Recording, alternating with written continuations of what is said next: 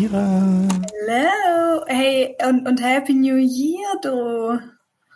Äh, gut, sind Sie gut gerutscht? Ich bin da, ja, gut gerutscht bin ich wirklich.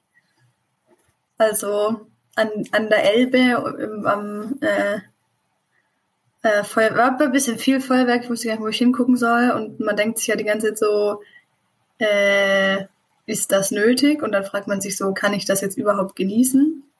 Aber war doch nicht. Feuerwerk ist auch einfach hübsch. Ja. Und du so? Also Feuerwerk, was nach oben fliegt und nicht. Ja. Äh, ich, äh, ich ah, sehr schön. Ich, ähm, ich habe das schon zu Weihnachten gesagt. Ich finde Weihnachten ist schon eine geile Ausrede, gut zu kochen. und ähm, Silvester war noch viel mehr eine Ausrede, gut zu kochen. Wir hatten befreundet, wir hatten Freunde da. Und das äh, war geil. Habe ich einfach mehr Gänge Menü gekocht. Das war finde ich einfach geil. Hm. Ich glaube, ich habe drei Wochen meine Frau genervt mit äh, was ich alles kochen will. So, ich bin trotzdem froh, dass sie noch Lust hatte, das zu essen. Aber das war schon, äh, macht, macht mir Freude. Zwei Tage kochen für ein paar Minuten, schon geil. Aber das, ich, ich finde, dann sollte man das auch eigentlich unabhängig von so Feiertagen öfter machen. Ja, ja, man muss nur Gelegenheiten schaffen, weil ich meine, also ich, ich koche ja sowieso gerne und viel.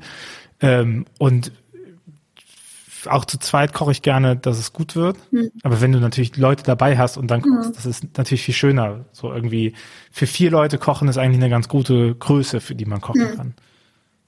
Ne? Dann ist noch nicht zu viel, mhm. aber trotzdem hast du, kannst du irgendwas holen, was ein bisschen, bisschen mehr ist und jeder bekommt eine kleine Portion und da machen ja auch Gänge mehr Sinn, weil wenn du kleine Portionen, wenn du mehr Gänge Menü für zwei machst, dann hast du so viel über an Sachen, und sowas. Also ja.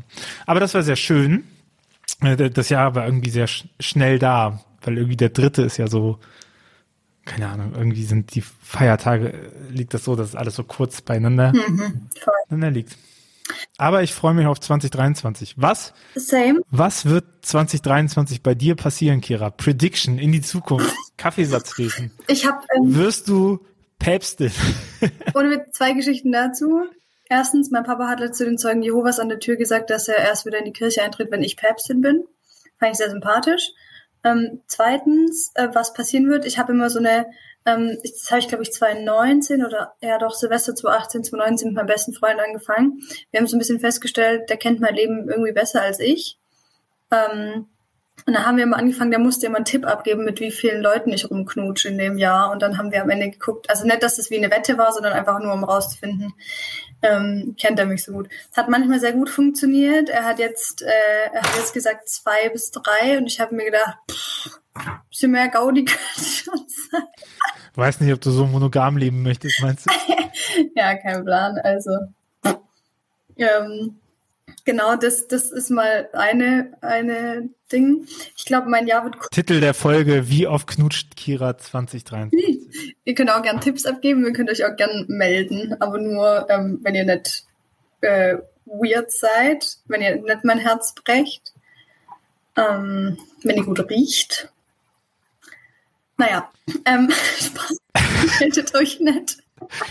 Jetzt bekommst du so so äh, T-Shirt-Proben mit Geruch zugesendet. Ähm, das wäre, wenn wir mal ein Format mit dir machen, so ein Blind Date, wo du einfach nur so ein T-Shirt schnüffelst und dann wird das Date danach du als äh, große Trash-TV-Liebhaber. Ja, pass auf, ich hätte auch gerne meine eigene Trash-TV-Show und ich sagte, wie die passiert. Und das ist das Schönste, warum, warum das Konzept noch keiner gemacht hat. Und zwar, ich hätte gern, ich wäre gern quasi die Bachelorette aber nicht ich wähle, wer weiterkommt, sondern fünf Freundinnen von mir. Ich wüsste genau, auf welche das sind. Und I promise, die würde der beste Mensch finden. 100 Prozent. Es wäre so geil. Die, die haben viel mehr Plan von mir als ich selber, weil ich renne sowieso immer nur äh, Leuten hinterher, die irgendwie weird sind und check dann ein halbes Jahr später, huh, das war ja gar nicht so gut. Ist das nicht die Definition von Dating im Allgemeinen? Irgendwelchen Leuten hinterherrennen, die weird sind und ein halbes Jahr später checken. So eine Scheiße. Na, auf jeden Fall, aber kommen wir kurz zurück zu 2023. Ich glaube echt voll an mein 2023, weil ich glaube, dass ich in den letzten vier bis sechs Wochen in 2022 ähm, Sachen so radikal gelernt habe, dass ich nicht nochmal so radikal komische Sachen machen würde. Und das ist, glaube ich, eine gute Grundvoraussetzung für 2023. Ähm, von daher merke ich, dass ich tatsächlich sehr motiviert bin und ich merke auch, dass ich ähm, auffallend mehr, also abgesehen von vielleicht heute Morgen, aber ich habe auffallend mehr Energie in den letzten Wochen als ähm, noch so vor einem Viertel bis halben Jahr. Also ich persönlich bin sehr positiv gestimmt. Ähm, wie geht's? Ich habe also die Frage, was denkst du zu deinem Jahr? Und ich möchte eine Frage dazu legen. Hast du, kannst du ein Lied sagen, mit dem du so beschreibst, wie du dir 2023 vorstellst oder wünschst oder was du dir vornimmst? Das fände ich sehr interessant. Ich gebe das Lied direkt rein und ich würde natürlich äh, Zukunft Pink von Peter Fox reinwerfen. Nice. ist einfach schon einfach ein geiles Lied äh, und hat einen geilen Flow und einen Vibe. Wobei ich habe jetzt, ich habe jetzt äh, die letzten Tage so ein bisschen äh, in alten Liedgut gestöbert. Ich habe in der Jugendzeit viel In Extremo, seit HT Mortis und Schand mal gehört. Also so Mittelalter Rock-Kram. Und äh, das war auch, äh, auch nochmal gute, äh, gute Flashbacks. Genau, äh, aber Zukunftspink, weil ich mein Jahr 2023, boah, ich hoffe, ich hoffe so sehr, dass es so ein Jahr wird, wo sich einfach wieder Sachen festigen. So nach einem Jahr, was so viel, also 2022 bin ich eigentlich ganz froh, dass es geklappt hat, äh, dass, dass, weil, weil 2021 ist viel einfach eskaliert und äh, viel groß geworden und viel aufgebrochen und viel, viel hat sich verändert in, in so vielen Ebenen und 2022 hat das noch so ein bisschen mitgetragen, aber war auch getragen von dem, naja, keine Ahnung, man hat jetzt einfach mehr Mitarbeiter zum Beispiel. Also wenn wir das auf die Unternehmen sehen, so man hat mehr Mitarbeiter, man hat es geschafft, die ein Jahr zu finanzieren, so, aber man muss jetzt auch gucken, wie wird das nächstes Jahr, ne? Weil es auch klar ist, all das kann man nicht so durchziehen, ne? Und all das kann man nicht so machen. Ja. Und äh, deswegen 2023 wird, äh, ist, glaube ich, so ein, so ein so ein Festigungsjahr, wo man, wo es hoffentlich stabiler wird. Ich lieb's, wenn es um so Sachen geht, wie es bei mir immer ganz schnell um irgendwie Dating geht und bei dir geht's um Mitarbeiter. das ist doch geil. Ja. Das, äh, diese beiden Ebenen solltest du nicht vertauschen. nee, das würde mir nicht passieren. Ähm, ja. Jeder, jeder erzählt das online, worüber er online ist. Mein Datingleben ist nicht so spannend, kann ich dir sagen. ich sag vielleicht auch noch ein Lied. Ähm, wenn ich darf. Ähm, äh, du darfst. Vielen Dank. Also, Gerne. weil ich glaube, mein Lieblingslied wäre von äh, Kim Hoss Schöne Gefühle. Das äh, Problem ist, sie hat es noch nicht veröffentlicht. Das habe ich letztes Jahr, als wir auf dem Konzert war, ähm, gehört. Mhm. I'm in love, cause it's about schöne Gefühle empfinden. Und ich habe gelernt, ich habe ganz oft keine schönen Gefühle empfunden und ähm, darf noch radikaler ähm, mich daran orientieren, was mir schöne Gefühle bereitet. Und nur weil ich mit Menschen zum Beispiel verwandt bin, ähm, muss ich da nicht immer sein, wenn es mir nicht immer schöne Gefühle bereitet. Ähm, war jetzt ein fiktives Beispiel. Ähm, und da dieses ähm, da dieses Lied noch nicht veröffentlicht ist, habe ich noch ein anderes. Ich muss kurz gucken, ob das wirklich so heißt, wie ich denke. Es hat mir nämlich, Lukas, liebe Grüße, falls du das hörst, wahrscheinlich eh nicht, das hat mir Lukas geschickt. Ähm, von Samuel Harfst, ähm, Endlich da sein, wo ich bin. And that's me. So, ähm, ich bin ganz oft letztes Jahr nicht da gewesen, wo ich war, sondern war, weiß ich nicht, woanders, gedanklich. Und ähm, ich glaube, dass ich jetzt gerade die besten Grundvoraussetzungen habe, das zu, endlich mal zu tun. Und darauf habe ich mega Bock. Also ich glaube, dass ich, ich bin relativ gute Dinge, dass ich es endlich mal schaffe, wirklich ähm, mich nach mir zu richten. Nicht in einem egoistischen Sinn, aber ich habe einfach mein Leben lang in verschiedenen Beziehungen ähm, mich viel zu sehr an andere Menschen ausgerichtet, ähm, die das nicht gleich für mich getan haben und die mir keine schönen Gefühle bereitet haben. Und ähm, ich glaube, dass ich gerade da ganz gut losgehen kann. Und da ich sehr Bock drauf. Ja. So, und jetzt können wir endlich über die wirklich wichtigen Dinge sprechen. Hey, wieso 2023? Mega geil. Ich habe das so, ich möchte das noch anmerken, ich habe äh, bisschen länger Pause halt gemacht, äh, Urlaub und so. Und bei mir ist dann immer der Punkt, dass irgendwann mein Kopf einfach platzt. Dann brauche ich ein Stück Papier und dann muss ich irgendwas aufschreiben und dann muss ich, aber dann ist so, ich merke in solchen Momenten, wie gut es eigentlich tut, Pausen zu machen, weil man, weil in, in Pausen und Langeweile Kreativität steckt am allermeisten. Das, äh, das ist gut und dann kommt man noch mal rein und hat eigentlich einen ganz guten Drive. Irgendwie es ist nichts einfacher geworden, aber irgendwie äh, fühlt sich's fühle fühl ich mich dem mehr gewachsen. Das ist cool. Das ist mal eine coole Aussage. Ja. Danke, dann habe ich es jetzt auch nach knapp zwei Jahren Podcast geschafft. Eine coole Aussage zu droppen für Kira, die nichts mit dem Vatikanum zu tun hatte. Ich, ich werde dich daran erinnern, wenn du das nächste Mal in irgendwelchen Selbstzweifeln singst und sage ich, guck, du bist durch den Sachen jetzt mehr gewachsen. Ja, wer weiß, ob ich dann noch gewachsen bin. Aber weißt du, wer nicht mehr weiter wächst? Ja, Josef Ratzinger. So, da wollte ich hin. Uns. ja, machen wir jetzt so einen sentimentalen Nachruf oder? Ähm nee, wir können jetzt machen, was war der beste geschmacklose, geschmacklose Witz auf Twitter? Also da habe ich gar nicht so verfolgt. Boah, ich, hab... ich möchte an dieser Stelle einfach nochmal erwähnen, dass ich finde, dass Josef Ratzinger der überbewertetste Theologe der Neuzeit ist. Das habe ich schon zu Lebzeiten gesagt und das wiederhole ich gerne nochmal. Und äh, wer mir das nicht glaubt, Beweisstück A, gesammelte Werke Josef Ratzingers. Danke. Also ich möchte dazu sagen, ähm, also ich finde das einfach aus einer also ich bin gerade krass am beobachten, was passiert, weil ich persönlich bin so jung, ich habe einfach so also als JP gestorben ist, war ich halt fünf. I don't remember that. Von daher finde ich es gerade einfach spannend, wie die Welt reagiert. Ähm, das heißt, ich finde es irgendwie sehr spannend, wie jetzt eben diese Diskussion ist, ähm, wie wie gedenkt man, wie viel Würdigung sollte man da reinstecken und wie viel Kritik, ähm, wie sollten Nachrufe sein und wie nicht. Ähm, ich stelle fest, dass also dass ich ihn auf jeden Fall äh, kritisch sehe und gleichzeitig das aber auch gar nicht, ähm, also auch so ehrlich sein möchte, dass ich das jetzt gar nicht so laut sagen wollen würde, weil ich festgestellt habe, ich weiß gar, also ich habe nicht Ratzingers gesammelte Werke gelesen und kann jetzt sagen, äh, das ist seine Theologie und das finde ich daran scheiße. Ähm, du hast es wahrscheinlich auch nicht. Ähm, Nee, nee, nee, nee, nee. Ich, also das mit überbewerteter Theologe. Was Ratzinger nämlich voll oft macht in seiner Theologie ist, einfach Wörter erfinden.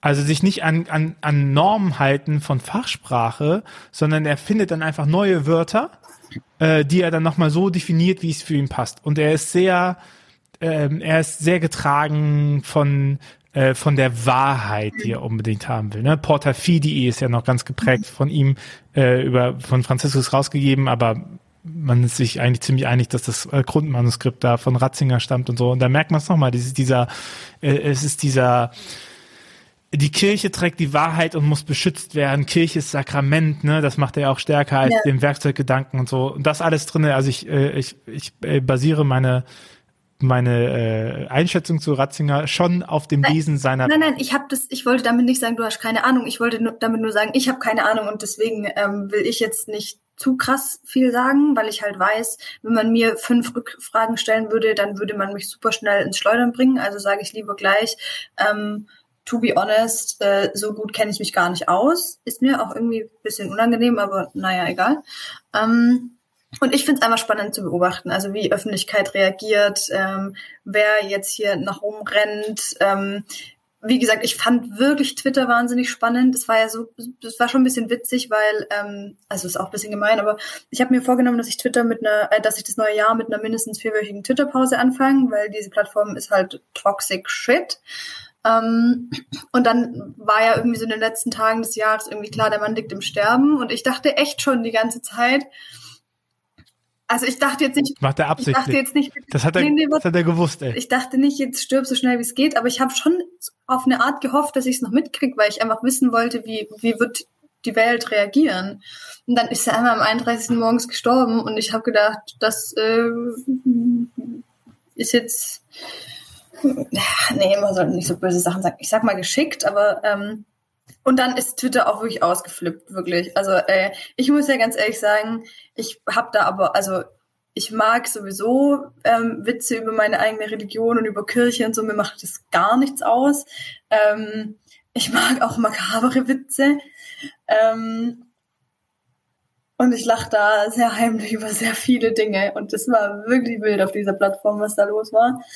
Ähm, ähm, und irgendwie ist es ja auch auf der einen Seite könnte, kann man ja jetzt ganz einfach irgendwie sagen, ja, ja, boah, die Leute sind alle einfach nur, die haben keinen Anstand, das ist mega pietätlos und die machen alle irgendwie so Witze über den Mann, bla bla. Ähm, das kann man mit Sicherheit auch auf der einen Seite vorwerfen. Ich würde jetzt auch nicht die sein wollen, die die ganze Zeit solche Witze macht. Ähm, Finde ich, glaube, wäre ich auch nicht in der Position dazu. Aber ähm, was ich immer spannend finde, ist dann auch drauf zu gucken, also was sagt es denn darüber aus, was der Mensch für ein Ansehen hat, ähm, dass Menschen ähm, äh, so, so reagieren. Also was sagt es generell über das, wie, wie Papsttum und auch speziell dieses, die, ähm, dieser Papst irgendwie gesehen wird und wurde ähm, aus, dass, dass das Reaktionen sind, gerade von Menschen, die Kirche eher fernstehen. Ich finde es super, ein super spannendes Phänomen. Ähm, da könnte ich direkt eine Hausarbeit zuschreiben. Makabere Witze auf Twitter über Papst Benedikt. Da praktische Theologie hier bitte. Aber man muss natürlich nochmal dem ergänzen, äh, dass, äh, dass es nicht nur um makabere Witze geht, sondern dass es ja sehr berechtigte Kritik daran geht. Und ich finde, das sind aber zwei ich finde mächtige, mächtige Personen muss man, ich, ich wollte es ergänzen, nicht, äh, nicht widersprechen. Ich, ich finde, mächtige Personen muss man immer kritisieren, weil Macht kritisiert werden muss. So, man kann nicht einfach nur weil eine Person stirbt, kann man ja nicht sagen, äh, nee, das sprechen wir nicht mehr an. Ich meine, äh, wenn, wenn Merkel stirbt, wird auch auf ihre Politik drauf geguckt werden, in dem Abstand, den es hat bis zu ihrem Tod und was das bewirkt hat. Ne? Und dann ist das, glaube ich, nochmal ein Moment, in dem Moment, wo nochmal ein Schlaglicht drauf kommt, daran zu erinnern, dass es so und so. Ich meine, das ist ja bei der Queen genau das Gleiche ja, gewesen. Ja, ja, voll. Und, und das finde ich schon, und ich, ich, also ich kann nur äh, Doris Reisinger und den Twitter-Account von Doris ja. Reisinger empfehlen und das Buch, was sie geschrieben hat zum Thema Nur die Wahrheit oder die Dokumentation, die rauskam, ähm, die glaube ich hieß Hüter, Hüter, Hüter der Wahrheit oder so, muss ich nochmal nachgucken, ähm, wo es nochmal darum geht, wie, wie maßgeblich. Meinst du Verteidiger des Glaubens? Verteidiger des Glaubens, ja. Mhm. ja.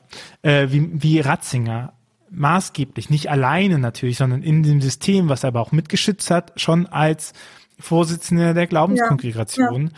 dafür gesorgt hat, dass ähm, dass Missbrauch nicht aufgearbeitet worden ist, dass Missbrauch existieren konnte, dass er da weggesehen hat, dass er da Unmacht walten hat und äh, dass er Kirche auch in Vorkunsteljahre Zügen wieder ähm, wieder möglich gemacht hat. Mhm. Und das ist alles auch Ratzinger Sache. Und viel von den Problemen, die die katholische Kirche heutzutage hat, geht auf die Kosten von Josef Ratzinger. Und das, finde ich, ist weiterhin erwähnenswert und auch wichtig zu sagen. Und das ist unabhängig davon, ob der tot ist oder nicht, weil es ja nicht um seine Person geht. Ich kenne Josef Ratzinger nicht persönlich. Ich äh, habe auch keine Meinung zu ihm persönlich, kann ja ein netter Mensch gewesen sein, sondern es geht da um die Öffentlichkeit und die öffentliche Wahrnehmung und, und seine Rolle innerhalb der Kirche und das ähm, endet ja nicht damit, dass er tot ist. Ganz im Gegenteil, das wird ja wahrscheinlich also eine, eine tote Person kann man ja viel besser glorifizieren in seiner in seiner Lehre, weil sie sich nicht mal widersprechen kann, ne? Ja, also äh, das habe ich jetzt auch gedacht. Was ich finde, was jetzt spannend wird, ist, ob, wie und wann ähm, es da um Seligsprechung gehen wird. Was ich unfassbar also schwierig fände, aber womit man halt rechnen muss. Wir hoffen mal, dass der Heilige Geist wirkt. Das wäre schön. Wir gehen raus an Und ich mein, Franziskus.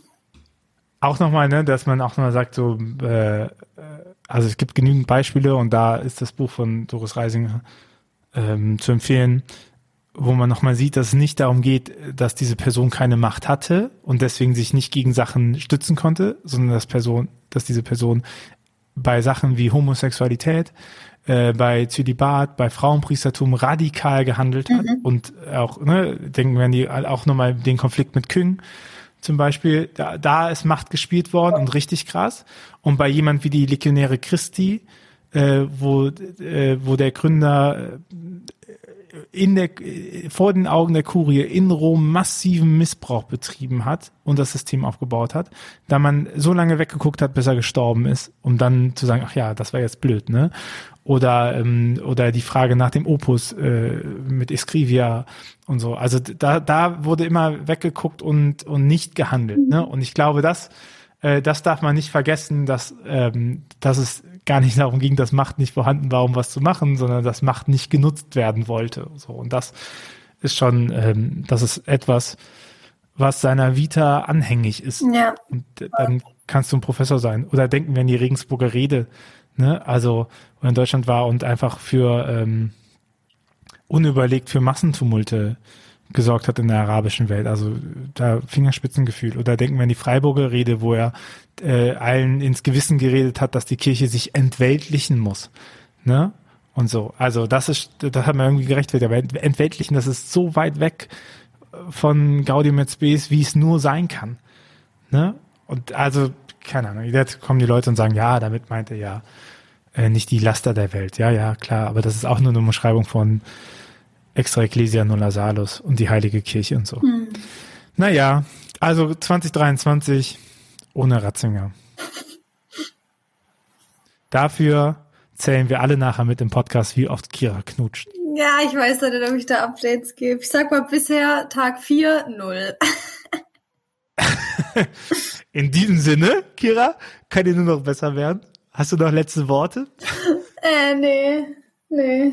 Gern geschehen, sag ich mal. Gern geschehen. Oh. Dann, äh, das ist, ich weiß, manchmal bin ich echt froh, dass den Podcast nur wenige Leute hören. Das ist echt auch alles ein bisschen.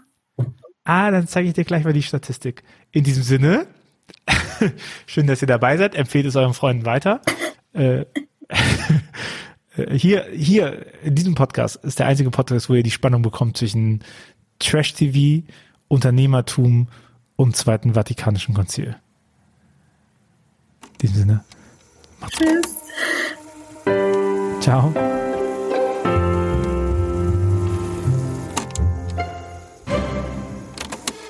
Dieser Podcast ist Teil des Ruach Jetzt Netzwerks.